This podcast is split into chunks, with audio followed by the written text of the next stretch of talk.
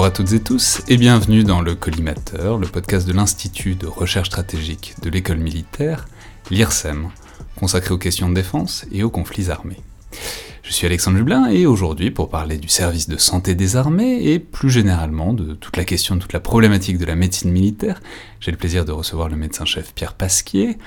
Alors, comme votre titre l'indique, vous êtes donc médecin militaire, de spécialité euh, anesthésiste-réanimateur, ce qui évidemment est particulièrement stratégique dans l'univers de la médecine de guerre, médecin-chef, ce qui est équivalent au sein du service de santé des armées, euh, on va peut-être tout de suite appeler le SSA, je pense qu'on gagnera du temps à l'échelle d'une émission, euh, qui est donc l'équivalent du grade de colonel, et euh, présentement adjoint du service réanimation de l'hôpital d'instruction des armées Percy, qui est l'un des grands hôpitaux militaires français. Donc bonjour, merci beaucoup d'être là et bienvenue dans le collimateur. Merci beaucoup et merci de m'accueillir. Alors, je vais dire tout de suite que je suis très heureux de vous recevoir et de pouvoir donc parler de la question de la médecine militaire, parce que c'est une question qu'on n'a pas encore abordée euh, dans le podcast, et qui me travaille depuis un moment. Je voulais notamment traiter il y a quelques mois, au plus fort, euh, disons, du début de la crise du Covid, parce que la médecine militaire est arrivée très vite sur le devant de la scène, et notamment s'est imposée, on en reparlera, mais, l'image de la médecine de guerre. Et euh, à ce moment-là, le, SSA a pris sa, part de l'effort de soins, on en parlera, parce que vous avez occupé une fonction importante à, ce moment-là, notamment au sein de, l'élément militaire de réanimation de Mulhouse, qu'on a beaucoup vu sur le devant de la scène euh, à cette époque-là. Alors, j'ai donc pas pu faire cette émission à l'époque et, sur le moment, mais c'est très bien dans l'absolu que ça ait surgi, puisque c'est un sujet dont on parle trop peu et, qu'on détaille trop peu, en, tout cas dans le discours général sur le fait militaire. Et en même temps, d'un autre côté, quand on parle avec des militaires, pour le coup, euh, c'est au contraire tout à fait apparent, notamment ceux qui ont été blessés ou qui ont eu des, blessés proches d'eux en OPEX, euh, par exemple, savent très bien euh, ce qui est dû au SSA. Alors, pour commencer à cerner peut-être ce qu'est la médecine militaire et ce qu'on y fait, une première porte d'entrée serait peut-être de vous demander comment on devient, comment vous êtes devenu médecin militaire. Et pour le formuler un peu plus précisément, est-ce qu'on devient d'abord médecin ou est-ce qu'on devient d'abord militaire euh, C'est-à-dire, à quel niveau du cursus de médecine, euh, c'est-à-dire si est d'ailleurs que ce soit le même que le cursus civil, est-ce qu'on vous prend et on vous recrute dans les armées? Est-ce que c'est avant? Est-ce que c'est pendant? Est-ce que c'est après euh, vos études de médecine?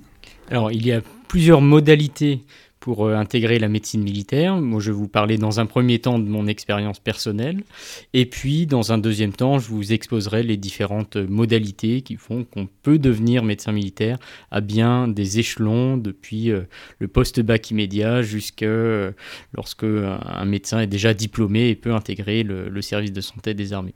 Donc mon expérience personnelle, c'est que j'ai suivi une, une voie relativement classique qui est euh, d'un concours euh, au moment du baccalauréat, qui permet d'intégrer à l'époque une des écoles du service de santé des armées à Bordeaux ou à Lyon. Et donc moi j'étais à, l'école qu'on appelait traditionnellement école de santé navale pour la marine et les colonies, qui est donc l'école du service de santé des armées à Bordeaux. Donc j'y ai suivi euh, mon cursus d'études médicales au sein de la faculté civile Victor Ségalen. Et puis en complément de cet enseignement médical, nous avons des enseignements militaires dédiés et des enseignements de médecine militaire, plus spécifiquement à la fin de notre cursus. Alors c'est donc c'est double enfin on sait que déjà le cursus de médecine est, pas particulièrement reposant, surtout les premières années. Vous en plus vous aviez tout un module militaire en plus de votre charge de travail d'étudiant de médecine, quoi. Voilà, tout au long des études médicales, c'est rythmé par des grands rendez-vous euh, pour euh, la formation militaire euh, pure, on va dire. De, bah, c'est des brevets militaires, que ce soit des brevets de euh, de parachutiste militaire, brevet d'alpiniste militaire, de plongée, et puis également un enseignement, et c'est surtout ça qui fait la, la, grande singularité des études de médecine militaire, des enseignements qui sont dédiés à l'apprentissage de ce qu'est en elle-même la médecine militaire. Très bien. Alors, donc ça, c'est une option. Directement, euh, en, sortant du bac, en quelque sorte, vous signez pour devenir médecin militaire, et donc euh, c'est inscrit dans, tout votre cursus. Mais donc, il y a d'autres portes d'entrée. On peut, on peut arriver à d'autres moments. On peut être déjà médecin et, décider de faire un peu de, un peu de temps dans les armées. Exactement. Alors tout d'abord, lorsqu'on est étudiant euh, en médecine civile, on a la possibilité d'intégrer au cours de ses études médicales euh, l'école du service de santé des armées euh, à Lyon, donc maintenant l'école de santé militaire et cela est possible aux différentes années des études médicales. Et puis après euh, le passage de l'examen national classant, on peut également, lors de l'internat, ce qu'on appelle traditionnellement l'internat, où en fait le, troisième cycle des études médicales, les étudiants peuvent intégrer le cursus militaire. Ça c'est vrai pendant les études médicales et c'est vrai également après les études médicales, donc lorsqu'on est déjà docteur en médecine, avec des possibilités d'intégrer soit sous forme de contrat de durée variable et également la possibilité d'intégrer le, corps de réserve opérationnelle en tant que médecin. Mais alors, c'est... Euh, j'allais dire c'est pour tous les médecins, mais enfin, en fait ça permet de poser la question de il y a tout dans la médecine militaire? Je, je, veux dire, on perçoit bien que, par exemple, un anesthésiste réanimateur comme vous, on en a besoin, ou des orthopédistes, des chirurgiens, des psys, enfin, on perçoit que c'est des choses qui sont utiles par rapport aux opérations, par rapport aux blessures qu'on peut trouver sur un, sur un théâtre de guerre. Mais est-ce qu'il y a aussi euh, des médecins, je sais pas, très généralistes, ou même des spécialités qu'on imagine moins directement militaires, enfin, je sais pas, des gastro-entérologues, des dermatologues, enfin, est-ce que est-ce que c'est toute la médecine qui peut être médecine militaire ou est-ce que, bon, quand même, il y, y, a un cœur de métier et de spécialité quoi? Alors, la mission première du service de santé des armées, c'est le soutien médical des forces armées. Et donc, à ce titre, on met souvent en avant les actions euh, médicales à l'avant, que soit sur les théâtres d'opération extérieures, mais il y a également toute l'importance du conseil au commandement d'une part, et puis d'autre part de la préparation même euh, opérationnelle des militaires qui sont projetés. Et donc, à ce titre, toutes les spécialités médicales sont représentées, spécialité médicale, mais également spécialité chirurgicale. Et donc, vous avez des euh, chirurgiens, des urologues, vous avez euh, des chirurgiens thoraciques, vous avez des médecins gastro-entérologues, cardiologues, pneumologues, neurologues. Voilà. Donc, vraiment, l'ensemble des spécialités euh, médicales et chirurgicales sont représentées. Oui, mais c'est marrant, parce du coup, ça, part un peu du principe que bah, les armées, c'est un peu de tout le monde, et, que, les militaires ne sont pas, sont pas limités à un spectre de, de pathologie et que donc il faut euh, de toute façon des gens pour traiter tout ce qui peut arriver à un militaire, c'est ça? Exactement. Alors c'est le c'est la mission première du service de santé, donc le soutien médical des forces armées, mais également une des missions du service de santé des armées, c'est de participer à la mission de santé publique et donc à ce titre, notamment dans les hôpitaux d'instruction des armées, on soigne également des patients civils. Ah ouais, d'accord. Non mais c'est, c'est-à-dire euh, si on s'il y a un besoin parti bah, oui, justement, sous quelles conditions est-ce que vous traitez un patient civil? C'est-à-dire, est-ce que n'importe qui peut se retrouver euh, dans un hôpital militaire ou est-ce que c'est s'il y a un médecin, un chirurgien militaire, je sais pas, qui, qui, est, qui a une compétence précise qu'on lui envoie des civils? C'est-à-dire, dans, dans quelle mesure est-ce que c'est ouvert, un hôpital militaire en fait au reste de la société. Alors l'ouverture dans le cadre de cette mission de participation à la, à la, santé publique est entièrement libre. C'est-à-dire qu'un patient qui décide de venir consulter euh, dans un hôpital d'instruction des armées est tout à fait autorisé à, le faire. Et donc les, euh, les spécialistes des hôpitaux d'instruction des armées sont tout à fait disposés et, ont euh, une longue habitude d'accueillir ces patients civils et de les soigner conformément aux règles de l'art. D'accord, mais et alors ensuite, c'est on reste toute une carrière, médecin militaire, ou est-ce que c'est euh, enfin, bah, de la même manière que pour un militaire enfin, Souvent, par exemple, les sous, c'est par contrat, quoi, par, euh, par euh, séquence de 5 ans, 10 ans, etc. Et puis il y a un moment où on sort, on va faire autre chose. Euh, le cas échéant, grâce aux compétences qu'on a acquises euh, dans les armées. Est-ce que c'est un peu la même chose pour médecin militaire C'est-à-dire on fait son temps euh, sous l'uniforme, et puis au bout d'un moment, on va ouvrir un cabinet normal et passer à une vie un peu plus traditionnelle de, médecin. Enfin, je veux dire, est-ce est-ce que c'est des portes coulissantes faciles, quoi? Alors, on peut avoir plusieurs vies dans une même vie.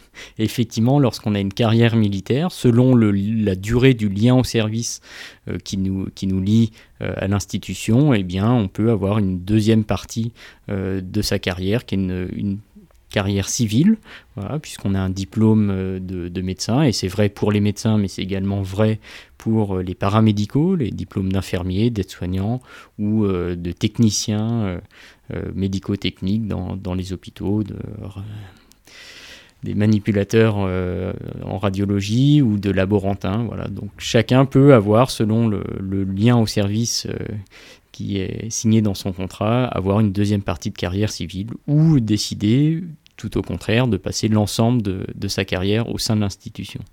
Mais et inversement, alors vous nous avez parlé un peu des différentes portes d'entrée quoi vers le vers le service de santé des armées au début.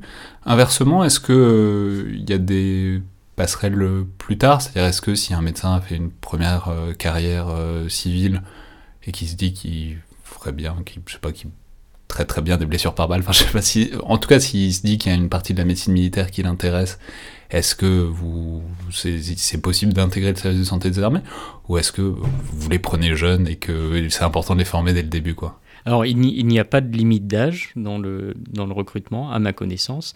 Et donc, euh, si on prend l'exemple des médecins, effectivement, un médecin, même dans, dans une deuxième partie de sa carrière civile, peut décider d'intégrer le euh, service de santé des armées sous forme d'un contrat euh, de durée à déterminer entre les deux parties.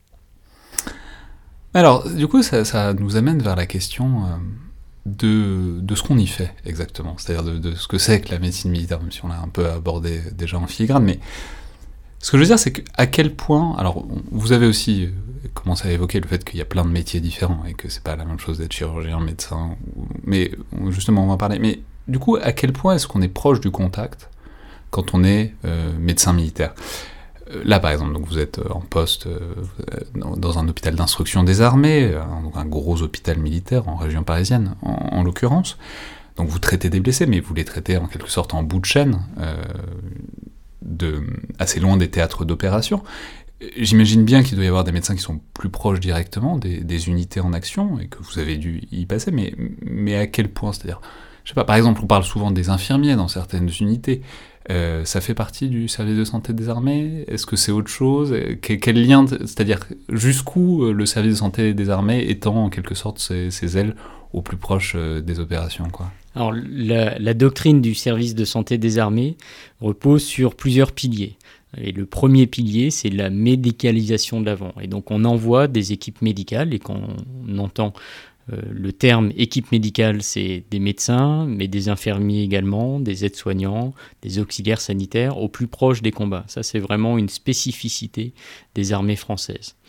C'est pas partout pareil c'est pas partout pareil. D'autres nations ont fait des choix différents, euh, de laisser plutôt euh, en retrait les équipes médicales et de favoriser une évacuation euh, qui soit la, plus rapide et la plus précoce, mais en tout cas non médicalisée. Voilà, les, armées françaises ont fait un choix différent et, c'est une longue tradition du service de santé des armées que de déployer au plus près des combats ces équipes médicales.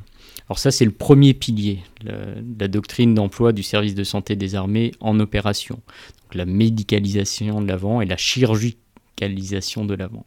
Le deuxième pilier sont... Ah, la chirurgicalisation, c'est-à-dire si, besoin, il faut pouvoir, enfin, faut pouvoir vraiment euh, faire des actes très proches des théâtres. Quoi. Exactement. Alors, quand on prend l'exemple un peu typique euh, du euh, blessé par arme de guerre, c'est surtout un blessé hémorragique qui perd beaucoup euh, de sang et donc le principal intérêt ou l'enjeu principal plus exactement, c'est de pouvoir arrêter le plus rapidement possible le saignement et d'encadrer cet arrêt du saignement qui est un arrêt chirurgical par des techniques de réanimation de façon à pouvoir opérer un patient encore vivant.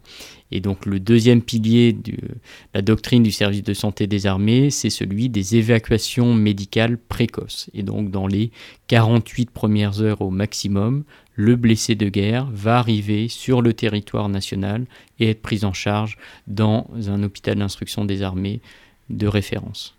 Ouais, c'est-à-dire s'il y a un blessé en Afghanistan ou au Mali, il n'est pas, il pas traité en Afghanistan ou au Mali, c'est en France que va, va, être fait son soin, enfin, au-delà de la stabilisation de pouvoir le transporter, mais c'est en France qu'il va s'agir de vraiment le traiter, c'est ça? Alors c'est vraiment, alors il n'y a pas vraiment de dichotomie entre l'avant et euh, la prise en charge sur le territoire national. Il s'agit plutôt d'une solution de continuité.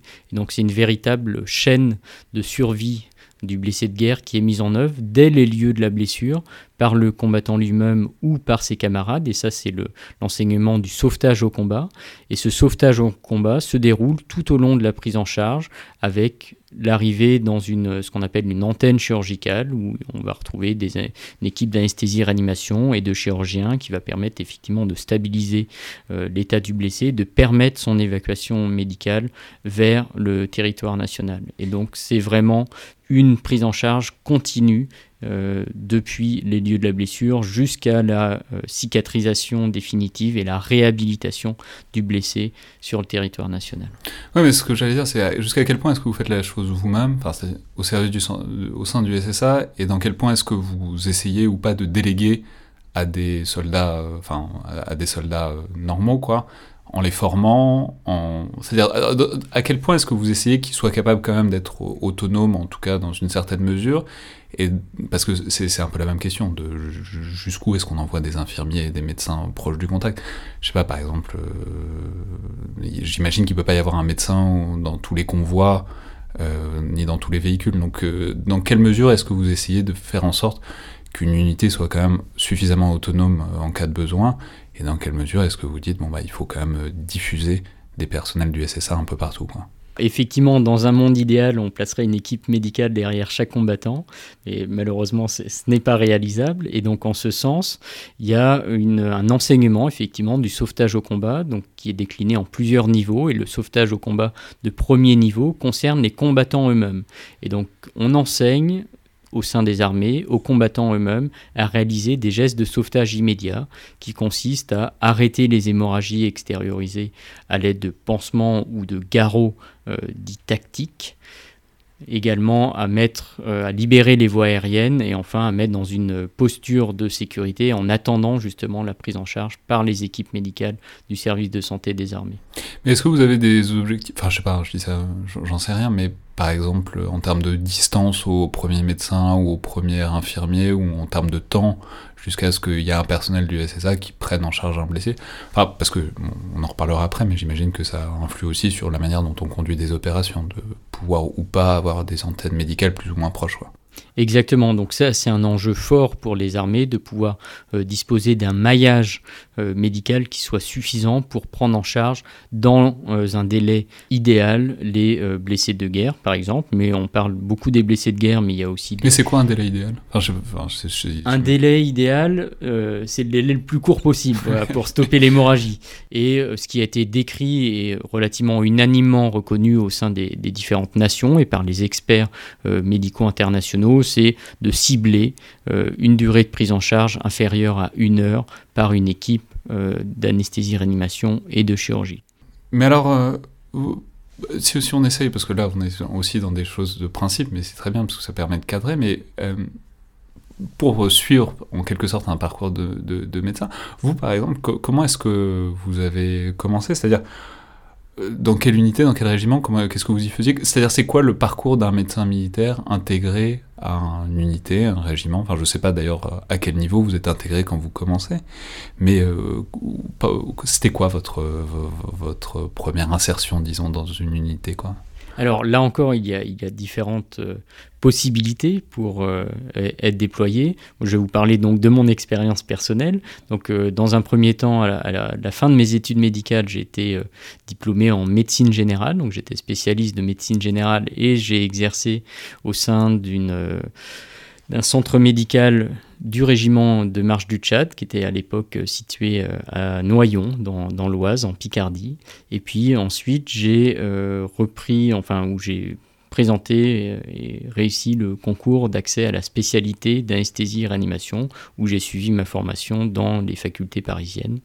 Euh, avant d'être euh, par la suite euh, spécialiste en anesthésie réanimation et projeté dans des antennes chirurgicales parachutistes ou dans des structures de, chirurgie vitale.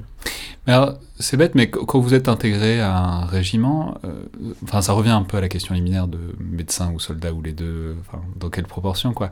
Et c'est bête, mais vous êtes armé, vous tirez, vous vous entraînez à ça, euh, par exemple quand vous êtes en régiment au quotidien et puis ensuite euh, quand vous êtes en, opération alors, c'est pas la mission première, évidemment, du, des, équipes médicales que d'utiliser des armes. Néanmoins, évidemment, nous, nous, y sommes formés et cela fait même partie des grands enseignements du sauvetage au combat, qui est de pouvoir engager des soins en toute sécurité. C'est-à-dire qu'il n'est pas question de se précipiter vers euh, un ou plusieurs blessés sans avoir assuré la sécurité de l'environnement pour euh, la prise en charge de ces blessés.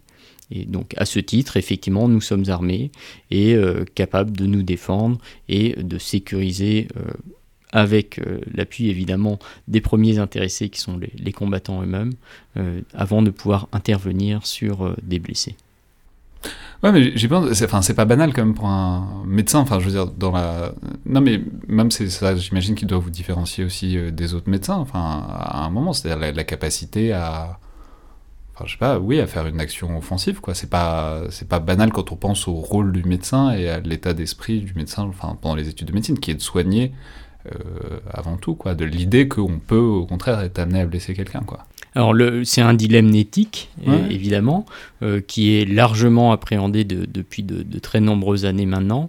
Et donc le, vraiment, ce ne sont pas stricto sensu des actions offensives qui sont menées, mais qui sont bien des actions défensives et euh, qui consistent surtout, qui font partie des soins à apporter aux blessés. Donc, si on ne peut pas intervenir dans des conditions de sécurité, on ne peut pas soigner le blessé. Donc la prise en charge globale euh, du sauvetage au combat inclut effectivement la sécurisation de, la zone d'intervention. Et euh, bah, si on revient à vous, votre parcours, c'est quoi euh, Qu'est-ce que vous vous identifieriez comme votre baptême du feu? C'est-à-dire, c'est, si vous en avez eu un. Enfin, c'est-à-dire, c'est très large. Hein. ça peut être euh, avec des balles qui fusent de partout, ou pas du tout. Ça peut être juste euh, la première fois que vous avez eu un blessé par balle. Mais qu'est-ce que, dans votre tête, dans, en tout cas dans votre mémoire et dans votre conception de votre parcours, c'était quand votre baptême du feu? Le baptême du feu, c'est euh, d'abord euh, un baptême qui se passe en équipe. Et donc, euh, j'étais à l'époque anesthésiste réanimateur à la 14e antenne chirurgicale parachutiste et nous avons eu à prendre en charge des blessés d'attaques terroristes. Donc, ce sont des, blessés par arme de guerre. C'était à la fois des, blessés civils et des blessés militaires. Et donc, c'est vraiment là où prend tout le sens du métier de, médecin militaire, d'être intégré au sein des forces et d'être capable de prendre en charge à la fois des patients euh, militaires, des combattants blessés, mais également des euh, blessés civils. ça donne vraiment beaucoup de sens à, notre mission et à l'interaction qu'il peut y avoir entre la médecine militaire et la médecine civile. Et c'était la, première fois que vous voyez que vous soignez des blessés par balle, parce que j'imagine qu'on peut reproduire plein de choses pendant l'entraînement médical, peut voir plein de pathologies différentes. Des blessures par balle euh, sur le vif, c'est pas banal, heureusement d'ailleurs. Donc, euh, enfin, qu'est-ce qui arrive quand ça, arrive pour la première fois Comment est-ce qu'on appréhende ça?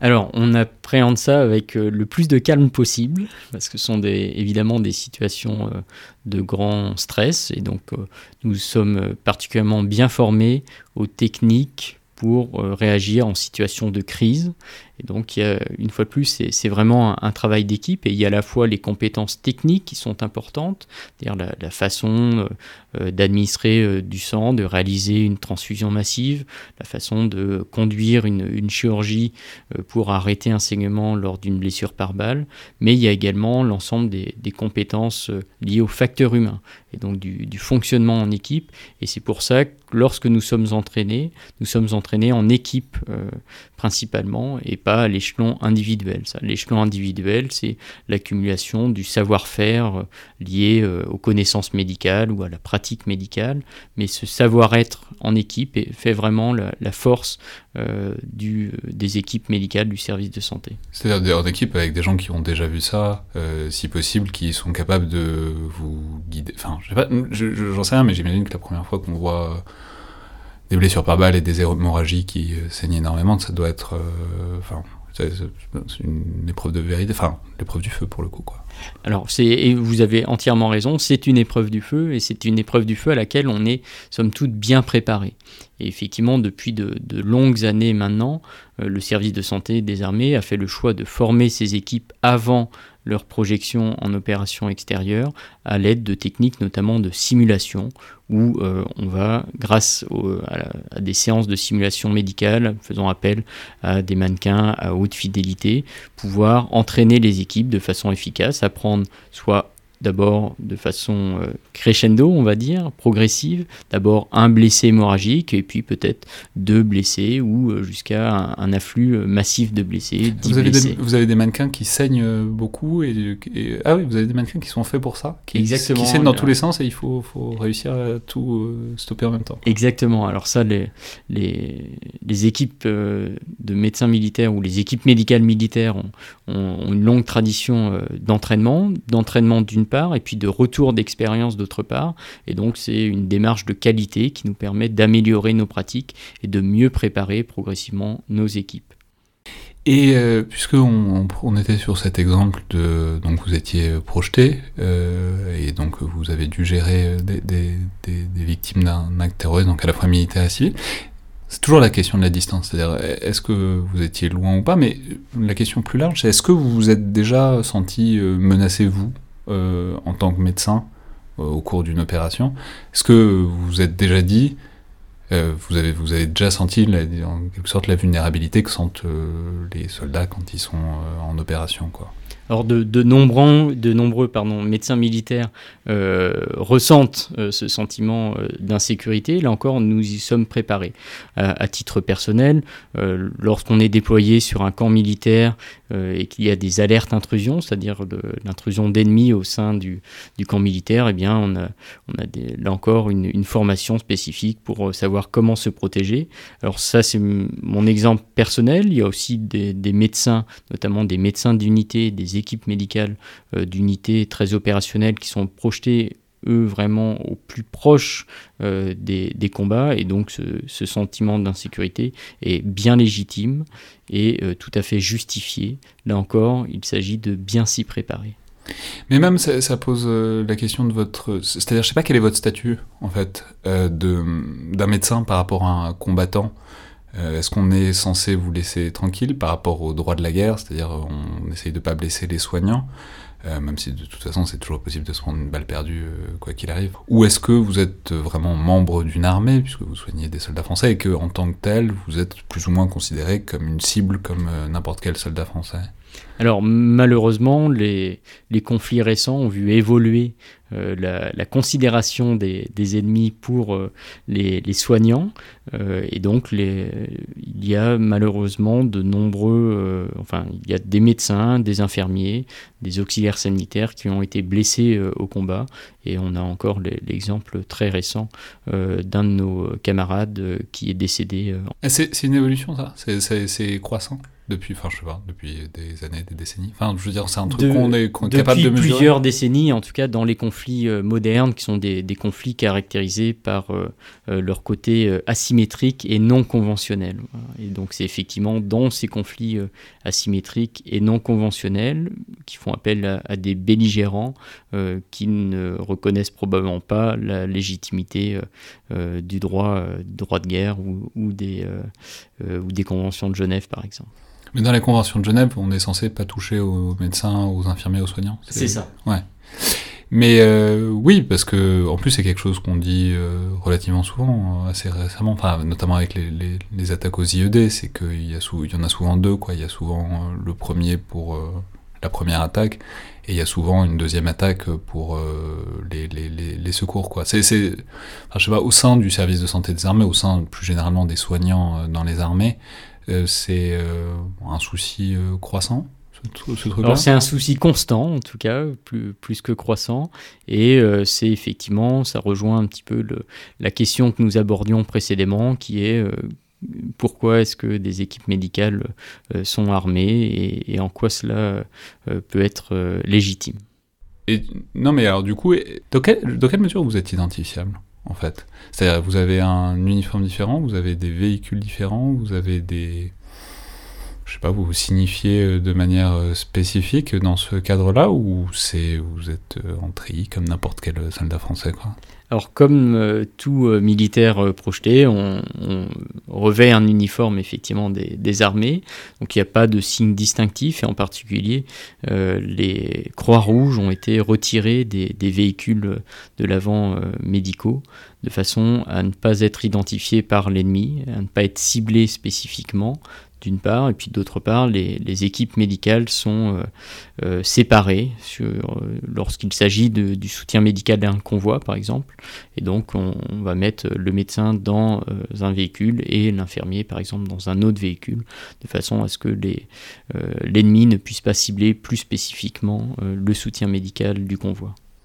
C'est un médecin, infirmier Enfin, j'imagine que ça dépend des situations, mais... Euh, Tout dépend de la taille de la mission, du euh, volume euh, de combattants soutenus, et donc le, soutien médical s'adapte en nombre et en compétences selon le niveau d'intensité de la mission.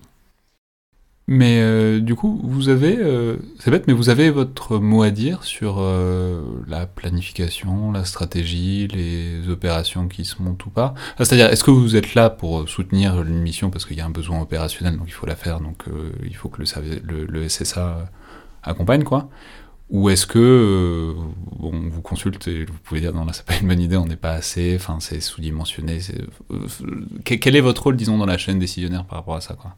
Alors, les opérations sont planifiées avec le conseil euh, médical du service de santé des armées et on va dimensionner effectivement l'importance de ce soutien médical selon euh, l'intensité de, la mission. Donc, dans les réunions d'état-major, au moment de planifier les trucs, il y a un médecin, il y a enfin, en tout cas, il y a quelqu'un du SSA pour donner son avis pour, euh, et pour adapter aussi par rapport à ses moyens derrière. Quoi. Exactement. En tout cas, le, commandement demande l'avis euh, du service de santé des armées pour le soutien médical et adapte sa mission et le, niveau de soutien médical à l'intensité de cette mission.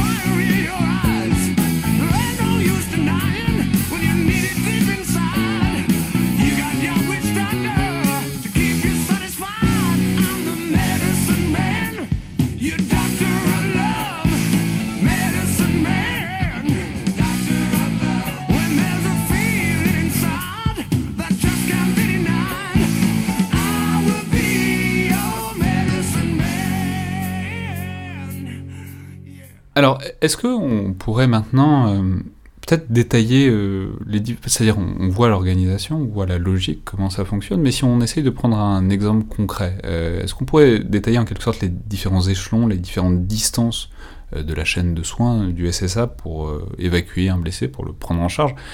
Par exemple, si, si on a un blessé par engin explosif dans un véhicule blindé au Mali, je prends cet exemple parce que c'est pas totalement aléatoire, c'est quelque chose que l'actualité nous a rappelé récemment, c'est quelque chose qui arrive régulièrement, c'est quelque chose dont on parle par ailleurs régulièrement dans des épisodes euh, dans le viseur, donc je pense que c'est assez concret pour, euh, pour les auditeurs. Qu'est-ce qui se passe? Un blessé est blessé par un IED, son, son, véhicule saute sur un, sur un engin explosif, mais en admettant qu'il est blessé sérieusement, donc il faut l'évacuer. Ça se passe comment à partir de là? Alors, très concrètement, première action, qui sont des actions immédiates de sauvetage au combat par le combattant lui-même ou par ses camarades pour, comme nous l'avons dit, arrêter les hémorragies à l'aide d'un garrot tactique, libérer les voies aériennes ou euh, administrer une sirette de morphine par exemple. L'équipe médicale composée euh, d'un médecin, d'un infirmier, euh, d'un auxiliaire sanitaire va très rapidement arriver pour médicaliser euh, ce blessé et permettre son évacuation la plus rapide possible vers le premier échelon médico-chirurgical. Alors ça veut dire quoi médicaliser par rapport au premier truc que vous nous avez dit, les garrots, etc. C'est quoi la médicalisation? C'est administrer des produits sanguins labiles, donc transfuser déjà dès, dès l'avant, poser des perfusions, arrêter, euh, compléter l'arrêt des hémorragies, euh, prendre en charge une détresse respiratoire. donc il y a un haut niveau de technicité qui est euh, déployé dans cette médicalisation de l'avant.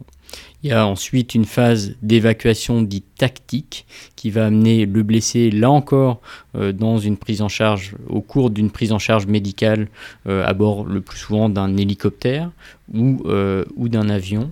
Ça, ça en précisant, c'est l'idéal, c'est de pouvoir évacuer par les airs.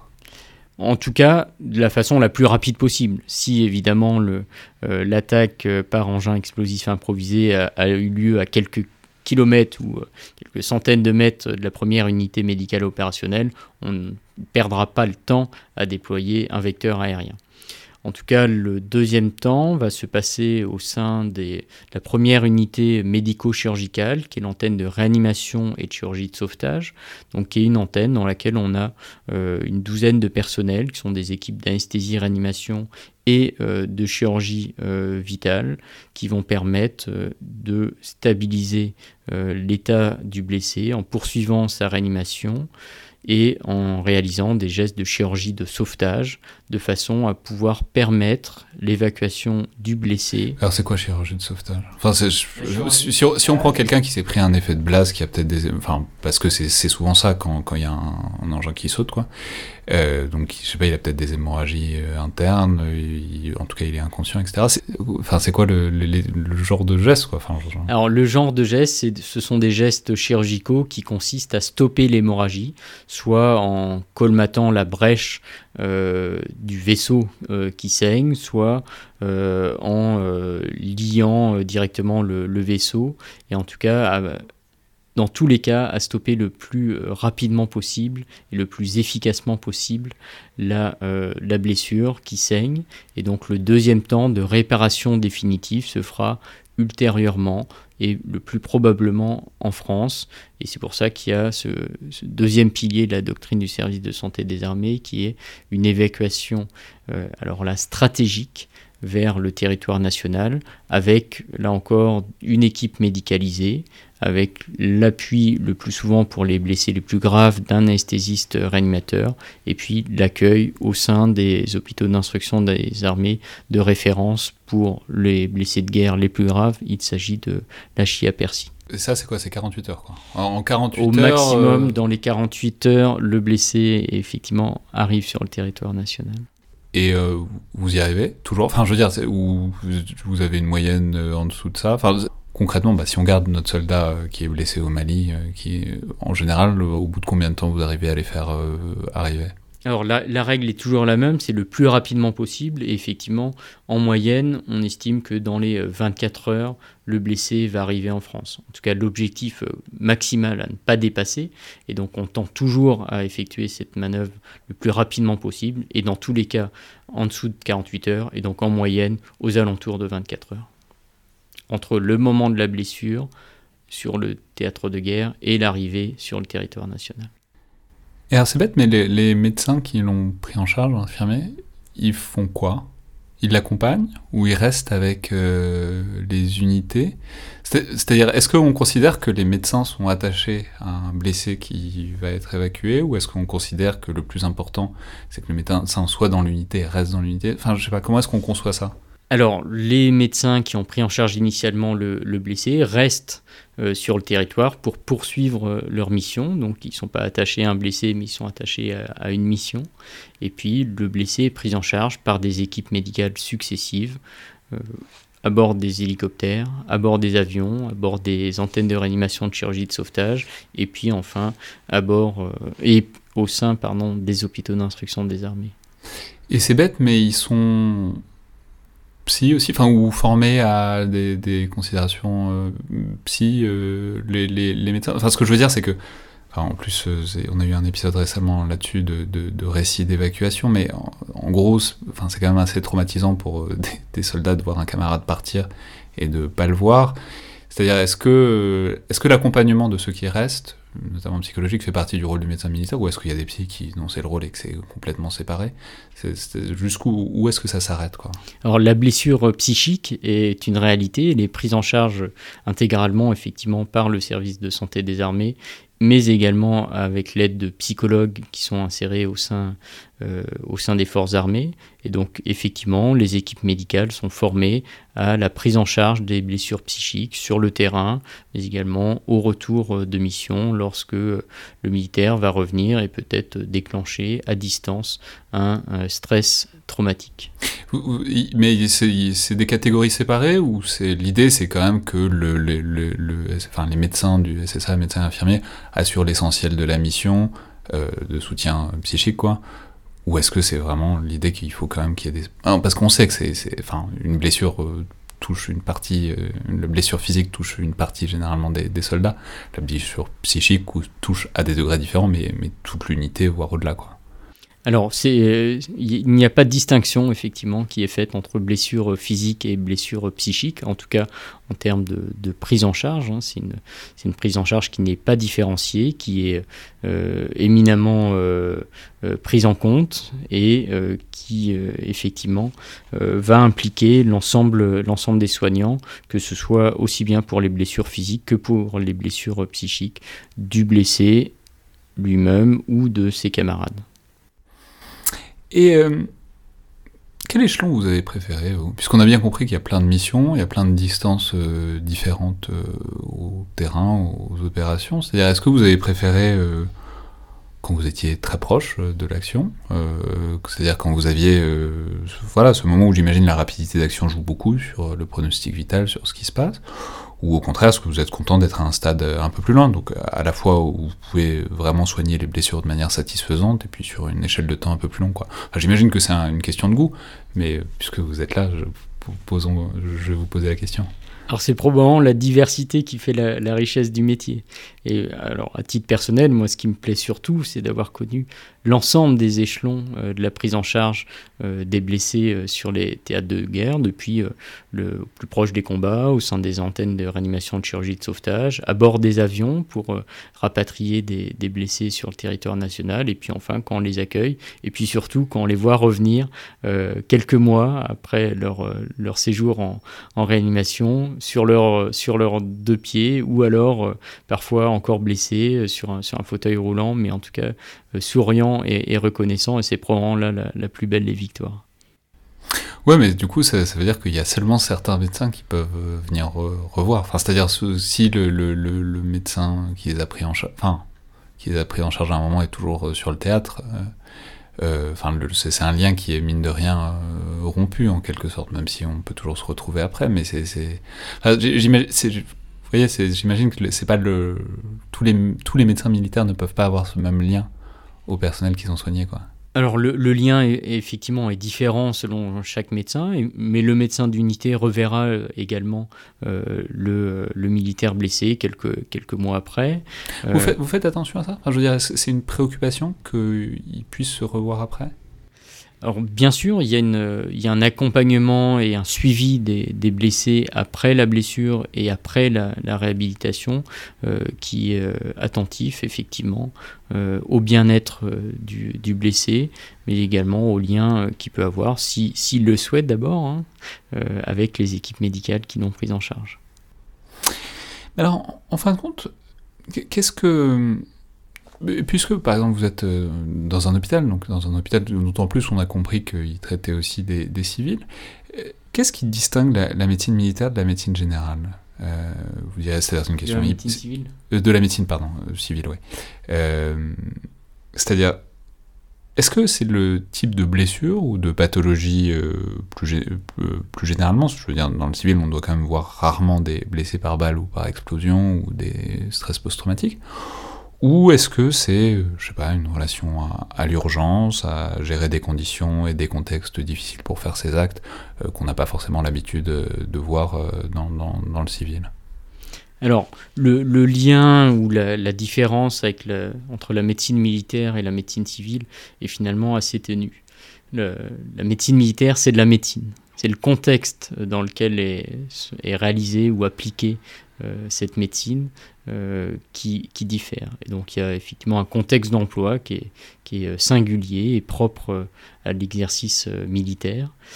en revanche, les, grands principes de, prise en charge, lorsqu'on saigne parce qu'on a eu un accident de la voie publique à moto, ou lorsqu'on saigne parce qu'on a eu une blessure par arme de guerre, finalement les, les grands principes se rejoignent et probablement se renforcent mutuellement de l'expérience l'un de l'autre.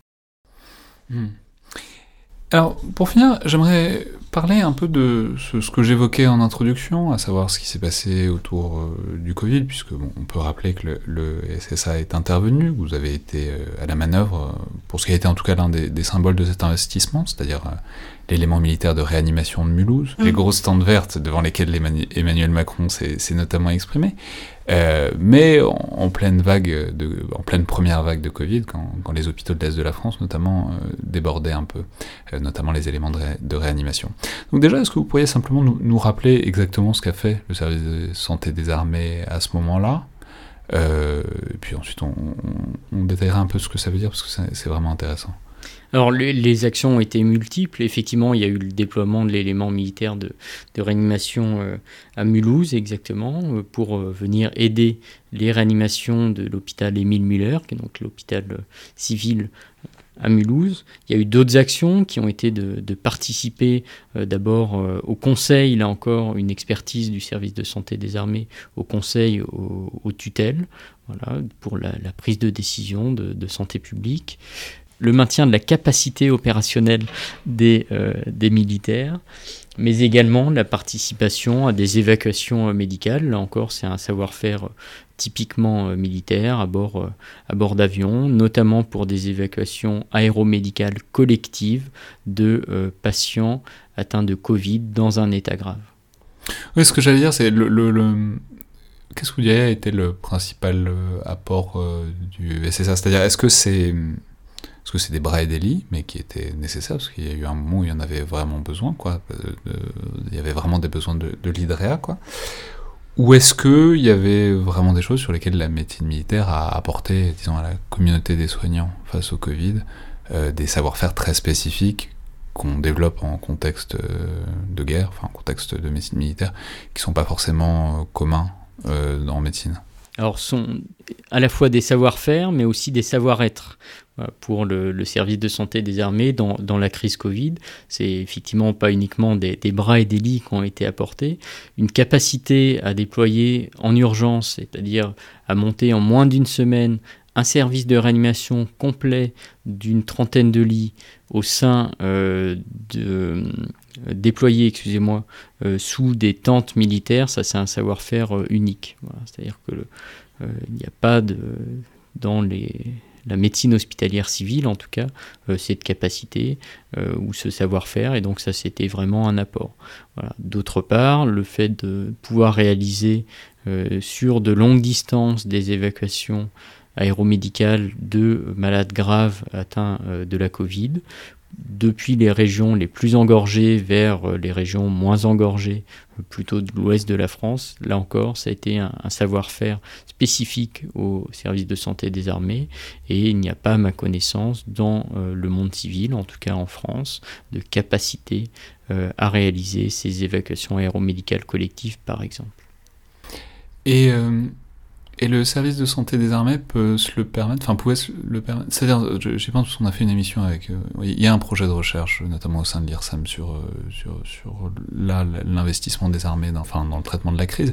Mais c'est-à-dire les, médecins militaires, le service de santé des armées a des missions.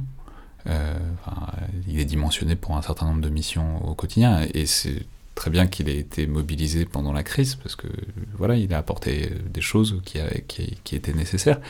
Mais il faut bien continuer à faire les missions, et euh, le SSA n'est pas forcément dimensionné pour soigner toute la France, ni pour fournir des lits d'appui sur euh, plusieurs mois, voire une année, comme, on va bientôt, comme ça va bientôt être le cas. Donc, c'est-à-dire dans quelle mesure est-ce que les capacités euh, de, de, la médecine militaire voilà, dans quelle mesure est-ce qu'il faut retourner aux missions euh, traditionnelles du, SSA parce que au bout d'un certain temps, c'est la médecine des armées peut pas s'occuper de tout. Alors, deux, points. Le premier point, c'est euh, que le, service de santé euh, des armées n'a pas abandonné ses missions principales, qui sont celles de soutien médical des, forces armées et qui sont également de maintien de la capacité opérationnelle des forces armées à être projetées sur, les, sur les théâtres de guerre. Donc, ce sont des missions qui sont venues se surajouter à ces missions principales. Ça, c'est le premier point. Le deuxième point, c'est que le service de santé des armées une institution militaire aux ordres des chefs euh, militaires et en particulier du, chef des armées, c'est-à-dire le président de la République. Et lorsque le président de la République annonce le 16 mars le déploiement d'un hôpital militaire de campagne dans le Grand Est de la France, eh bien le service de santé des armées obéit à cet ordre et c'est relativement simple. Bien sûr, mais, euh, mais non, mais alors du coup, euh, formulons-le comme ça, c'est sur à l'échelle de quoi 10 mois maintenant. Euh, est-ce que la, la, sollicitation, puisque cet hôpital militaire il, a été démonté, enfin il, il, est plus il est plus actif en ce moment, est-ce que la sollicitation du, du SSA a baissé, c'est-à-dire est-ce que on a pu envisager un retour à la normale, ou est-ce qu'il y a toujours une mobilisation forte, je sais pas, pour les évacuations, etc. C'est-à-dire dans quelle mesure est-ce que euh, le SSA, à l'heure actuelle par exemple, est, euh, sollicité pour euh, faire des missions, disons, à l'échelle de la population française plus générale. En fait, le service de santé des armées assure une, astreinte opérationnelle permanente. Et donc, au fur et à mesure de la crise, selon les besoins, le service a adapté l'aide qu'il pouvait fournir. Et à ce titre, l'élément militaire de réanimation du service de santé des armées a été déployé sous d'autres formes que celles euh, sous laquelle il avait été déployé à Mulhouse, dans les territoires euh, d'outre-mer, que ce soit à Mayotte, dans les départements d'outre-mer, pardon, que ce soit à Mayotte ou encore en Guyane ou en Guadeloupe. Et enfin, le, parce que c'est aussi pour ça, enfin la médecine militaire est, arrivée sur le devant de la scène euh, pour ça, parce que le, le SSA a été mobilisé, mais au-delà parce qu'il y avait l'idée, il y avait cette idée que c'était une situation complètement exceptionnelle, on a beaucoup mobilisé la notion de guerre à ce moment-là, vraiment euh, littéralement à toutes les sauces, mais aussi de, de médecine de guerre, quand il s'agissait de dire que euh, ben, les services étaient débordés, qu'on que, n'arrivait pas à soigner efficacement les, patients qui arrivaient. Et ma question c'est, vous qui savez ce que c'est, littéralement, que la médecine de guerre, euh, vraiment, c'est ce qu'on fait quand on est au plus proche du, contact. C'était la médecine de guerre? Est-ce qu'il y a des choses qui vous y ont fait penser vraiment? Est-ce que c'était juste l'urgence? Est-ce que c'est ou est-ce que c'est simplement euh, la médecine de guerre? Euh, pour les gens qui n'ont jamais vu euh, concrètement ce qu'était vraiment la médecine de guerre, donc une sorte d'hyperbole pour euh, symboliser euh, en quelque sorte le fait qu'il y, y a eu un débordement à un moment. Quoi. Alors, c'est pas euh, c'est pas une médecine de guerre dans le sens où on n'est pas dans un conflit euh, armé, on n'est pas dans une guerre, on est dans une lutte contre euh, le coronavirus. Mais à ce titre, on peut retrouver certains éléments similaires à l'emploi de la médecine de guerre, que sont une situation de crise, que sont une situation urgente, que sont euh, une situation où finalement on a un afflux massif, non pas de blessés, mais là un afflux massif de malades, et donc de par ce fait, les capacités euh, d'organisation, de déploiement euh, rapide et, et vraiment comme des harpons, si vous voulez, de, des équipes du service de santé des armées, s'est appuyé effectivement sur l'expérience accumulée dans les conflits armés pour la médecine de guerre. Mais on ne peut pas parler stricto sensu euh, de médecine de guerre en l'appliquant à cette crise sanitaire qui est liée à une menace virale. Ouais, mais je sais pas, par exemple, dans les situations d'urgence, bah, alors vous, c'était un truc euh, ad hoc, quoi, mais dans les situations d'urgence, dans les hôpitaux qui trient les gens, enfin, on dit qu'on l'a pas vraiment fait, mais il y a eu quand même un moment où il a fallu hiérarchiser les priorités dans les hôpitaux civils, notamment avec les services de réa qui, débordaient à un moment. Ça, ça, comment dire, cette, cette idée qu'il faut hiérarchiser, on peut pas traiter tout le monde euh, parfaitement. C'est, ça, c'est un, truc qui peut rappeler des situations d'extrême urgence, de, situations de conflit, quoi. Oui, tout à fait. Et une fois de plus, lorsqu'on euh, a affaire à un, afflux massif de malades ou un afflux massif euh, de blessés, mais on a une habitude de, de triage, voilà, c'est-à-dire de catégorisation et d'organisation de la prise en charge euh, selon des, des, priorités. Et donc effectivement, mais du triage, finalement, on en fait tous les jours, vous savez, dans les hôpitaux, qu'ils soient militaires ou civils, la nuit, lorsqu'il y a un patient qui se présente avec une appendicite aiguë et que dans le même temps, il y a un patient qui se présente avec une fracture ouverte et qu'il n'y a qu'un seul bloc opératoire disponible, c'est déjà du triage. Très bien. Merci beaucoup, médecin-chef Pasquier. Merci à vous. C'était donc le Collimateur, le podcast de l'Institut de recherche stratégique de l'école militaire. Je vous rappelle que vous pouvez nous faire part de vos appréciations, noter, commenter le podcast sur Apple Podcast ou sur SoundCloud, et nous, ou nous écrire plus longuement, le cas échéant par mail ou sur les réseaux sociaux de que euh, tout ça nous est toujours agréable et utile à lire, tant pour l'évolution de l'émission que pour rendre le podcast plus visible, même si c'est évidemment aussi et surtout par bouche à oreille que tout ça fonctionne. Merci à toutes et tous, et à la prochaine fois.